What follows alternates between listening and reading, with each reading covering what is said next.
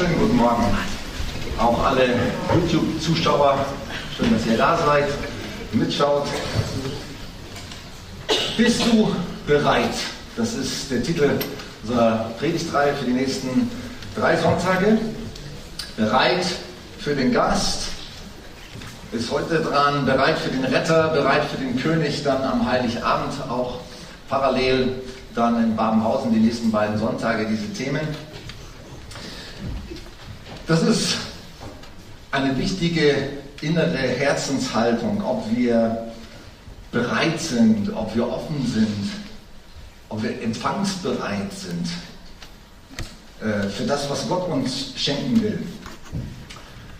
So dieses Lied am Anfang, macht hoch die Tür, die Tor macht weit. Und damit ist in erster Linie mal unsere Herzenstür gemeint, dass wir unser Herz öffnen und weit machen für das, was Gott uns schenken will. Gestern war ich im Gebet für, für Menschen beim Alpha-Kurs, im Alpha-Tag.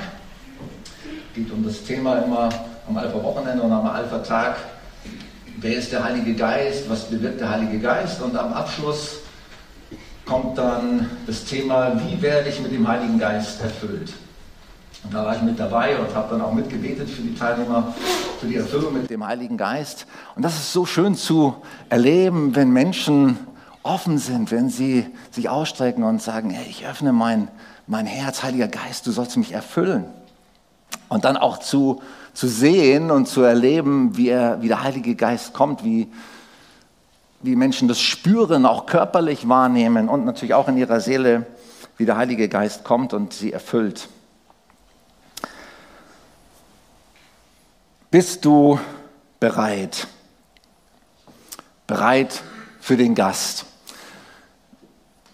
Vor einigen Jahren ähm, waren meine Frau und ich äh, abends schon, schon früh irgendwie nicht müde, aber wir haben uns schon so auf einen gemütlichen Abend eingestellt. Ich glaube, wir waren schon im Schlafanzug um halb acht oder so. Macht ihr das auch manchmal, wenn ihr keinen Besuch erwartet? Kann man machen, oder? Auf jeden Fall waren wir so in gemütlicher Stimmung und plötzlich klingelt es an der Tür. Und äh, mein, mein, Kollege Jürgen Friedrich äh, aus Kaufbeuren mit seiner Frau Bärbel standen vor der Tür mit einem Blumenstrauß in der Hand und ups, ja. Ich hatte es vergessen. Ich hatte sie eingeladen für den Abend. Und ähm, ich hatte vergessen, auch meiner Frau Bescheid zu sagen. Die hätte es bestimmt nicht vergessen. so, wir hatten sie zu einem schönen festlichen Abendessen eingeladen. Ja, gut. Daraus wurde dann irgendwie eine Schnitte Brot mit, mit Wurst oder Käse, was da war halt. Wir waren nicht bereit, nicht bereit äh, für den Gast. Das war schon ein bisschen peinlich. Ja. so diese wirklich eine innere Bereitschaft zu haben für,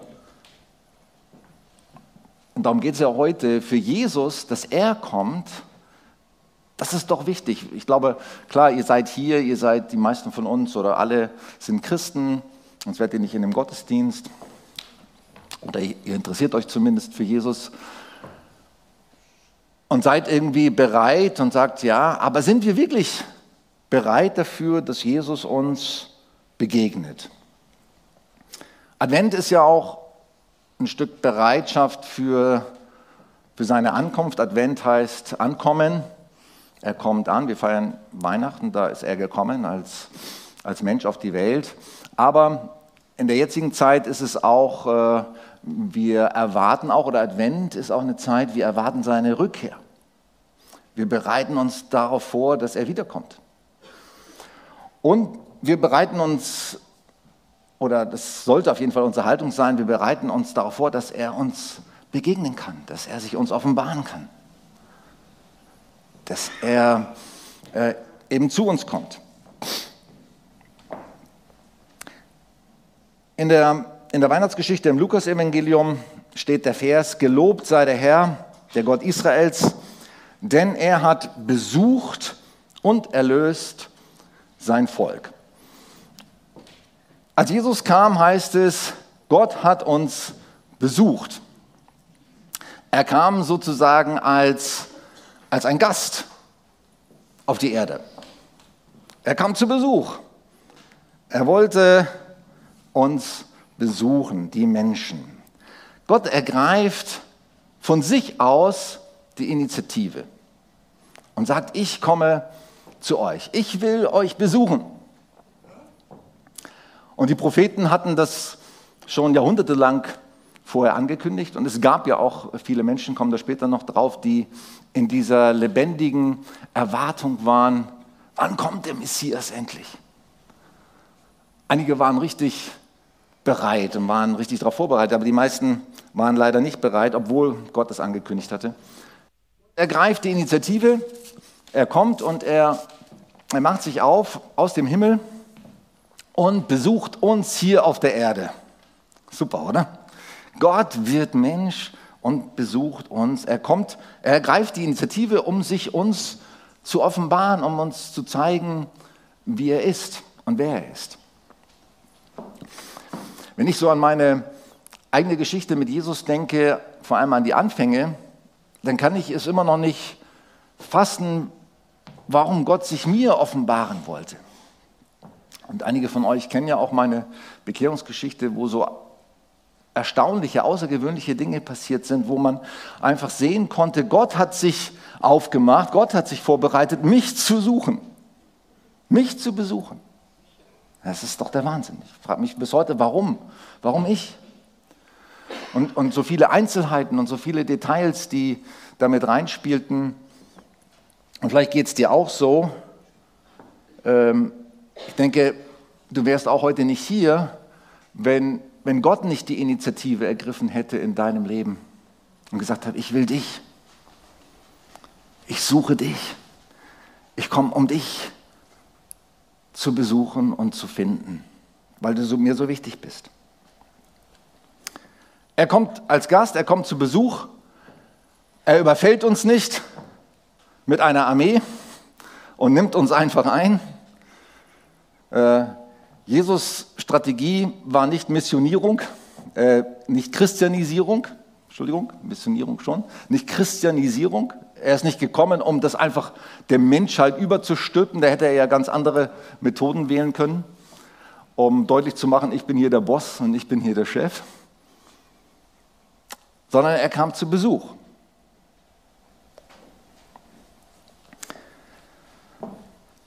Und ich glaube, er möchte und bis heute ist es so, er kam damals und äh, er kam ja schon vorher durch die Propheten und er kommt auch jetzt heute durch seinen Heiligen Geist zu uns und er möchte wissen, bei wem bin ich willkommen? Wer ist bereit? Wer lädt mich ein? Bei wem finde ich ein offenes Herz, eine offene Tür? Im Hebräerbrief heißt es, Vergesst nicht, Gastfreundschaft zu üben, denn ohne es zu wissen, haben manche auf diese Weise schon Engel bei sich aufgenommen. Das ist auch ein interessanter Vers. Wenn wir, wenn wir Gastfreundschaft praktizieren, wenn wir ein offenes Herz haben, ein offenes Haus auch haben, eine offene Tür haben, für, sogar für Fremde, für Gäste überhaupt, dann kann es passieren, dass ein Engel zu dir nach Hause kommt. Vielleicht ist ja heute jemand hier im Gottesdienst, ähm, der ist hier, kommt in menschlicher Erscheinung, aber vielleicht ist er in Wirklichkeit ein Engel und wartet darauf, dass du ihn einlädst. Könnte sein, oder? Bist du bereit? Ich weiß, meine Frau und ich haben schon Sonntage gehabt, da haben wir mehr gekocht für für mehr Gäste oder für mehr Leute als jetzt nur für uns als Familie und haben gesagt, wir schauen einfach mal, wen wir einladen können. Das ist doch eine schöne, schöne Sache, wenn das viele machen würden, oder? Wenn man bereit ist für den Gast und sich innerlich darauf einstellt und sagt, ja, ich möchte auch Leute zu mir einladen, selbst wenn es kein Engel ist. auch jemand vielleicht, den ich schon kenne und ähm, ja, ich denke, dass das zum Beispiel oder vieles andere auch gehört zu dem, was wir Welcome-Kultur nennen. Und dass diese Welcome-Kultur, die möchten wir gerne mehr und mehr auch hier in dieser Kirche etablieren. Dass sie für jeden, der kommt, auch wenn du schon lange kommst, aber natürlich vor allem für die, die neu kommen und wir hoffen, dass viele Menschen neu dazukommen, auch als Gäste sich hier willkommen fühlen, dass sie das erleben. Sie sind willkommen, sie sind eingeladen. Wir haben ein Welcome-Team, die die Menschen willkommen heißen. Vielleicht bei manchen Kirchen fängt es schon auf dem Parkplatz an, dass es da Einweiser gibt und so weiter, wo, wo jeder gleich spürt, ja, ich bin erwartet worden, ich bin willkommen hier. Ich würde mich so freuen, wenn wir auch so eine Kirche sind, wo jeder Gast, der sich überwindet und sagt, ich will mal schauen, was da in der Friedenskirche los ist, sich von Anfang an total willkommen fühlt. Von, von jedem Menschen, von der Freundlichkeit, mit dem wir ihn begrüßen und aufnehmen und dass wir auch innerlich vorbereitet sind. Und nicht denken, oh, jetzt kommt ein Gast rein, was mache ich jetzt? Sondern dass wir, dass wir das erwarten und auch planen und äh, überlegen, was können wir dann mit solchen Gästen tun. Ich weiß noch von einer Missionsreise äh, 1990 oder 91, kurz nachdem der eiserne Vorhang gefallen war, bin ich mit einem Missionsteam nach Usbekistan gefahren. Und wir haben dort äh, in Taschkent und verschiedenen anderen Städten Evangelisationen durchgeführt. Hey, die Menschen waren so dermaßen offen zu der Zeit in Russland und in der ehemaligen Sowjetunion. Ähm, da sind Hunderte, ich glaube sogar in manchen Versammlungen bis tausend Menschen gekommen in diese großen Kulturpaläste, die die Sowjetunion da gebaut hat. Und die Menschen waren hungrig, von Gott zu hören. So super. Und wir haben übernachtet, unser Team, bei einer usbekischen Familie. Und das hat uns total umgehauen, weil das Ehepaar ist auf, dem, auf ihren Balkon gezogen, hat da übernachtet und hat uns ihr Schlafzimmer zur Verfügung gestellt und ihr Wohnzimmer und alle ihre Räume, dass wir da übernachten kommen. Sie selbst haben auf dem Balkon geschlafen. Konntest du machen, was sie wollten. Die haben gesagt, für unsere Gäste das Beste. Und wir treten zurück. Es ist sowieso in vielen Kulturen sehr üblich, sage mal, dass, dass Gastfreundschaft einen sehr hohen Wert hat. Da können wir uns als, als Deutsche noch eine Scheibe abschneiden.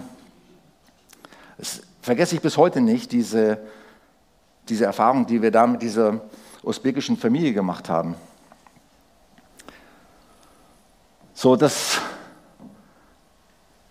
das ist natürlich auch eine Entscheidung, die wir treffen. Wir wollen mehr Gastfreundschaft praktizieren. Wir wollen für unsere Gäste das Beste geben. Ich weiß, in, ähm, in der Schweiz, in einer Gemeinde, mit der wir in Kontakt sind, da heißen die Gäste die VIPs, die Very Important Persons. Das sind die, die wichtigsten überhaupt am Sonntag.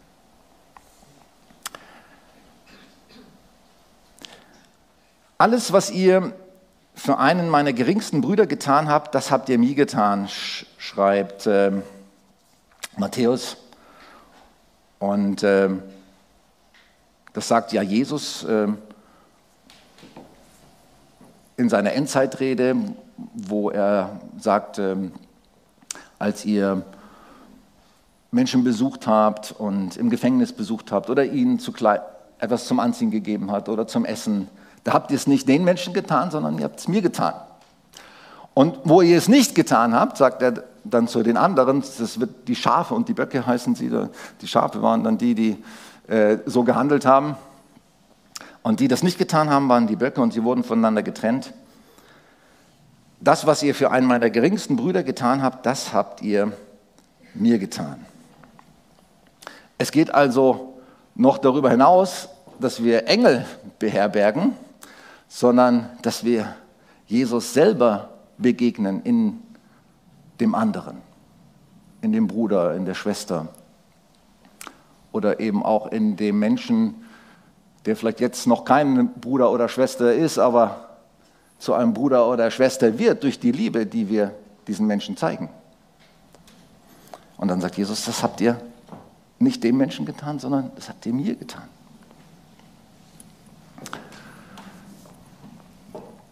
Es gibt eine schöne Geschichte von Leo Tolstoi, die heißt Martin der Schuster. Kennt die jemand? Der Kinder hat.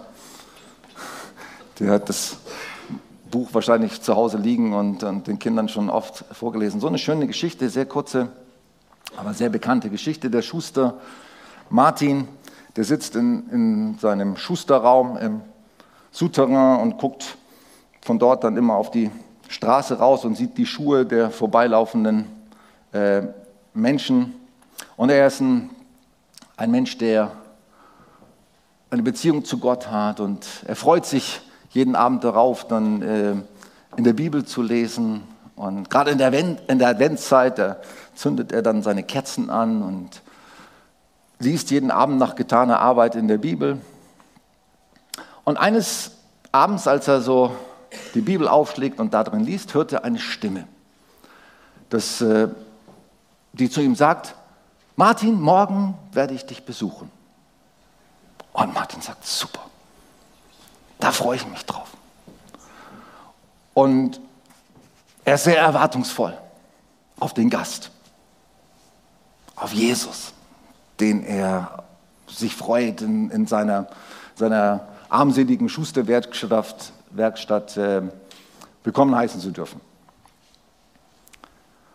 Und dann fängt er an zu arbeiten, aber von Jesus keine Spur und er schaut wieder auf die Schuhe nach draußen und dann sieht er so ganz alte, abgenutzte Schuhe von einem Soldaten draußen und er, er kennt den Mann und er weiß, es ist ein bitterkalter Tag und der friert da draußen. Er öffnet seine Schusterwerkstatt und sagt, komm rein und äh, wärm dich ein bisschen auf bei mir.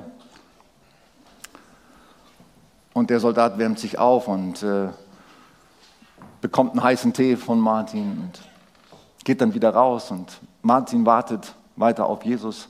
Dann sieht er draußen eine Frau, alleinstehende Frau, eine arme Frau mit ihrem Kind, die eben auch da am Frieren ist. Und auch die lädt er zu sich ein und äh, versorgt sie und gibt ihnen etwas zu trinken und etwas zu essen und ist einfach für sie da und gibt ihnen, gewährt ihnen Gastfreundschaft.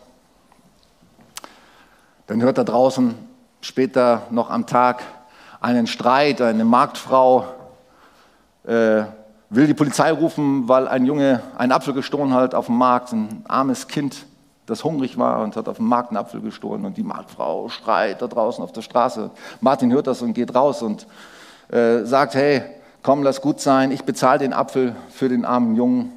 Und ähm, so geht der Tag von Martin, dem Schuster, vorbei. Und am Ende ähm, ist er irgendwie traurig, weil er sagt, ähm, eigentlich wollte doch Jesus mich besuchen. Und ähm, dann las er wieder in der Bibel und dann hörte er eine Stimme, Martin, ich bin bei dir gewesen, hast du mich erkannt? Wann und wo? fragt Martin erstaunt. Schau dich einmal um, sagt die Stimme. Da sah Martin plötzlich den Soldaten und die Mutter mit ihrem Kind und den Jungen mit dem Apfel in seiner Werkstatt stehen. Erkennst du mich jetzt, sagt die Stimme. Und dann waren sie alle auf einmal verschwunden. Und Martin freute sich. Er schlug die Bibel auf und las, was Jesus gesagt hatte. Was ihr einem meiner geringsten Brüder getan habt, das habt ihr mir getan. Die Erzählung von Leo Tolstoi, Tolstoi aus einem Band, der heißt, wo Liebe ist, da ist Gott.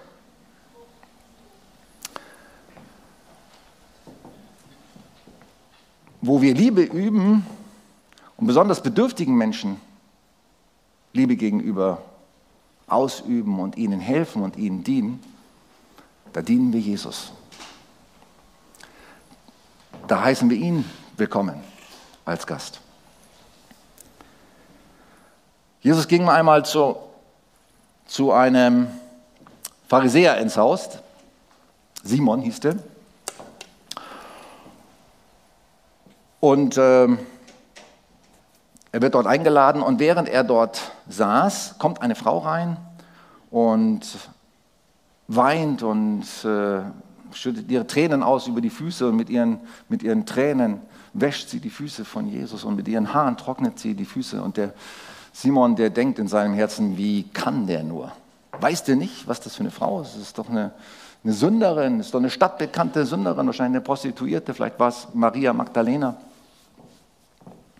Und er denkt es nur, aber Jesus kennt die Gedanken und, äh, und er sagt, erzählt Simon eine Geschichte, wenn, wenn jemand viel Schulden erlassen worden ist und jemand anders ist nur wenig Schulden erlassen worden. Wer denkst du, wird dem mehr lieben? Dem, der nur 5 Euro erlassen wurde oder dem, der 5000 Euro erlassen wurde? Natürlich dem, der 5000 erlassen wurde. Siehst du? Diese Frau, sagt er zu Simon, der ist viel vergeben worden. Deswegen liebt sie auch viel. Und im Grunde sagt er dann damit zu Simon, du hast eigentlich gar nicht erkannt, wie viel Vergebung du brauchst. Du hast auch gar nicht erkannt, wer, die, wer zu dir heute als Gast gekommen ist. Nämlich der, den du unbedingt brauchst, damit dir deine Schuld vergeben wird. Und solche Gleichnisse hat Jesus ja viel erzählt, auch zum Beispiel von dem, von dem Zöllner und dem Pharisäer im Tempel, wo der Pharisäer vorne alles aufzählt, was er Tolles macht und der Zöllner nur hinten steht und sagt, hey, sei mir gnädig. Wem viel vergeben ist, der liebt viel. Es gibt eine schöne Geschichte von Adrian Pless, der Besuch. Kennt das jemand? Das Buch? Gibt es auch als Verfilmung. Ich rate euch, das müsst ihr euch unbedingt kaufen, das Buch, oder euch mal den Film ansehen. Es ist köstlich. Adrian Pless hat äh, sich vorgestellt, es gibt eine Kirche, äh, bei der kündigt sich ihr Gründer an. Und alle sagen, oh, der Gründer, eben Jesus, will uns besuchen. Was machen wir jetzt? Und es ist herrlich, wie sie versuchen, alles irgendwie für ihren Gründer schön zu machen und äh, ein Programm, Festprogramm vorzubereiten, damit sich der Gründer auch wohlfühlt. Und, und dann kommt der Gründer, dann kommt Jesus und er verhält sich so total anders, als sie erwartet haben und bringt alles durcheinander. Ähm, und so ist, so ist Jesus halt. Er, wenn er zu Besuch kommt, wenn wir ihn einladen, dann dürfen wir nicht erwarten in unser Leben oder auch in unsere Kirche, dass äh, alles wie zuvor nach unseren Plänen läuft. Er will Dinge durcheinander bringen. Er möchte, dass Dinge in Gang kommen, die ihm wichtig sind. Er möchte, dass wir nicht in erster Linie eine Organisation sind, zum Beispiel, die viele Dinge organisiert. Natürlich ist in der Größenordnung auch wie bei uns von der Kirche vieles zu organisieren. Ich bin auch nicht gegen Organisation. Aber in erster Linie ist wichtig nicht, dass wir eine Organisation sind, sondern die Bibel sagt, wir sind ein Organismus, ein lebendiger Organismus, ein Leib. Oder nicht, dass wir wie eine Firma funktionieren, sondern wie eine Familie. Und das ist ein großer Unterschied. Jesus möchte, dass wir, dass wir so miteinander umgehen wie Familienmitglieder. Deswegen nennt er uns auch Brüder und Schwestern und sollen wir uns auch untereinander so nennen. Weil wir eine Familie sind und nicht eine Organisation.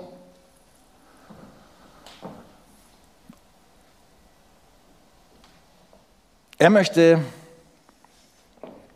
dass wir die förmliche Distanz, die wir manchmal zueinander haben, so diese höfliche, förmliche Distanz, die wir wahren wollen. Und manchmal wollen wir sie auch zu Gott wahren.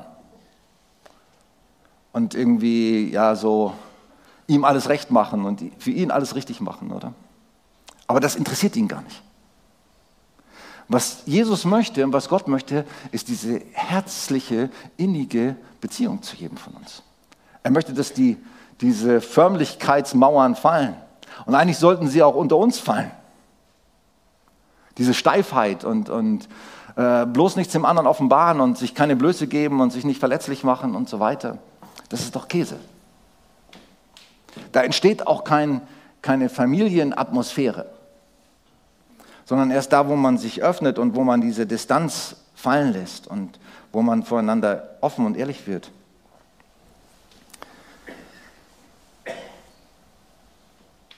Allen, die ihn aufnahmen, denen gab er das Recht, Kinder Gottes zu werden.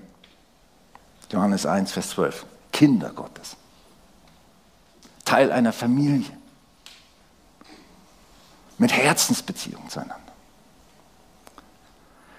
Darum geht es ihm, wenn er in unser Leben kommt.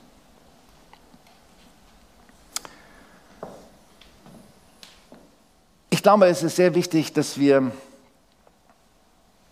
dass wir bereit sind und dass wir wirklich in so einer Erwartungshaltung, in so einer Offen, Offenheit sind für das, was, was Gott durch seinen Heiligen Geist Neues tun will, auch unter uns. In unserem eigenen Leben und auch in unseren Beziehungen untereinander. Gott will Neues tun. Und wir sollen das erwarten auch. Ich bin so begeistert von in der, in der Weihnachtsgeschichte auch von von Simeon und Hannah, die im Tempel gewartet haben. Die hatten eine Offenbarung von Gott bekommen, ja, wir werden Jesus sehen, wir werden ihm begegnen. Und die waren voller Erwartung, dass etwas Neues geschieht. Und die haben darauf gewartet und die haben alles dran gesetzt. Ich will diese Begegnung mit Gott. Ich sehne mich nach dieser Begegnung mit, mit dem lebendigen Gott.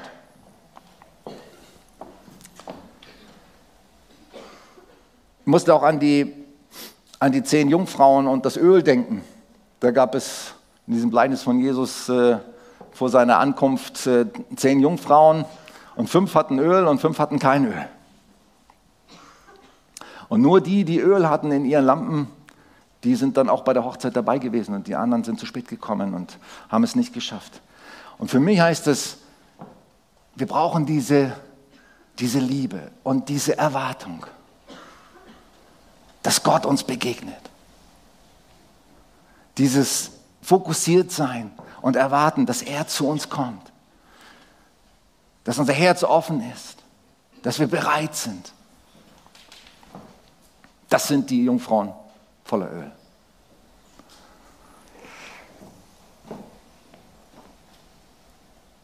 Ich stehe an der Tür und klopfe an. Wer mir auftut, zu dem werde ich hineingehen, sagt Jesus. Offenbarung 3, Vers 20. Ich habe gerade ein, ein, Lieblingslied. Ähm, David, du kannst schon vorkommen oder ist er gerade nicht da? Doch, da ist er, genau. Ähm, das heißt, ich schaffe Raum für dich. Haben wir hier auch schon gesungen. Ich schaffe Raum für dich. Ich, ich öffne dir mein Herz, ich öffne dir mein Leben. Ich gebe dir Zeiten in meinem Leben, über die sollst du bestimmen. Eigentlich sollst du über alles bestimmen. Heißt, ich schaffe Raum für dich. Aber das heißt natürlich auch, dass ich bestimmte Zeiten in meinem Tagesablauf für ihn reserviere, zum Beispiel. Dass ich nicht einfach nur von meine To-Do-Liste abarbeite und eins nach dem anderen mache oder das tue, was gerade ansteht, sondern dass ich mir sage, Gott, jetzt hast du Zeit. Ich versuche gerade dieses Daniel-Prinzip anzuwenden in meinem Leben, dreimal am Tag mir bewusst Zeit zu nehmen für Gott. Daniel war ja ein hoch, hochbeschäftigter Mann, eigentlich ein, sowas kann man sagen wie ein Minister oder vielleicht noch mehr. Der hatte bestimmt Aufgaben ohne Ende in so einem Riesenkönigreich. Aber er hat sich gesagt, ich nehme mir dreimal am Tag Zeit für Gott. Das ist mir so wichtig. Ich schaffe Raum für dich.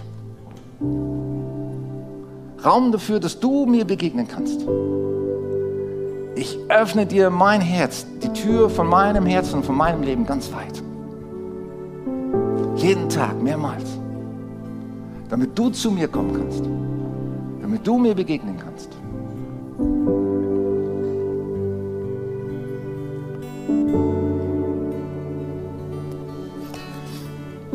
Kurzem habe ich in meinem Wort für heute etwas geschrieben über das Thema Spiritualität.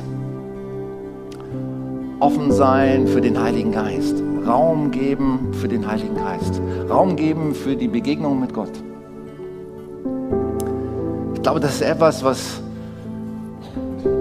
was gerade in dieser schnelllebigen Zeit und in dieser voll äh, digitalisierten Zeit, wo wir Impulse und Nachrichten noch und nöcher bekommen, so wichtig ist, dass wir in die Stille gehen, dass wir Raum schaffen, dass wir Gott begegnen können und nicht nur am, am Sonntagmorgen wie jetzt gerade, sondern Tag für Tag, am besten mehrfach.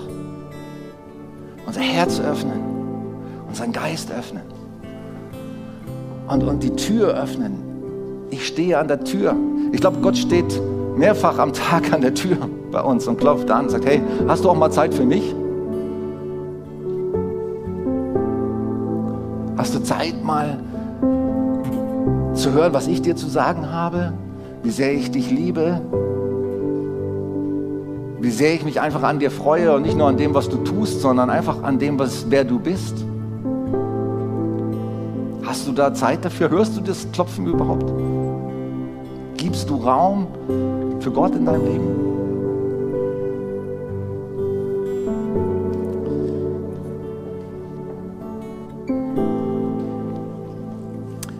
Offen sein für, für den Besuch Gottes, ihn zu, hineinzulassen in mein Herz, ihn reden zu lassen, ihn äh, willkommen zu heißen und zu erwarten, dass er mit mit seiner Kraft kommt und mit, seiner,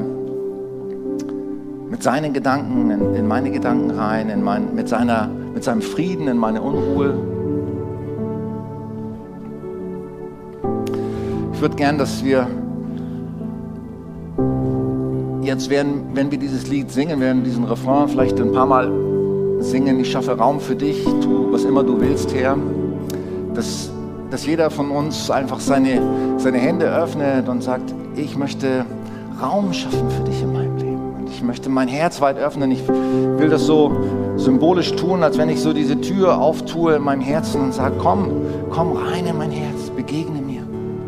Und nicht nur heute, ich will das zu meinem Lebensstil machen, dass ich Raum schaffe für dich in meinem Leben. Und das äh, Segnungsteam kann auch jetzt schon vorkommen.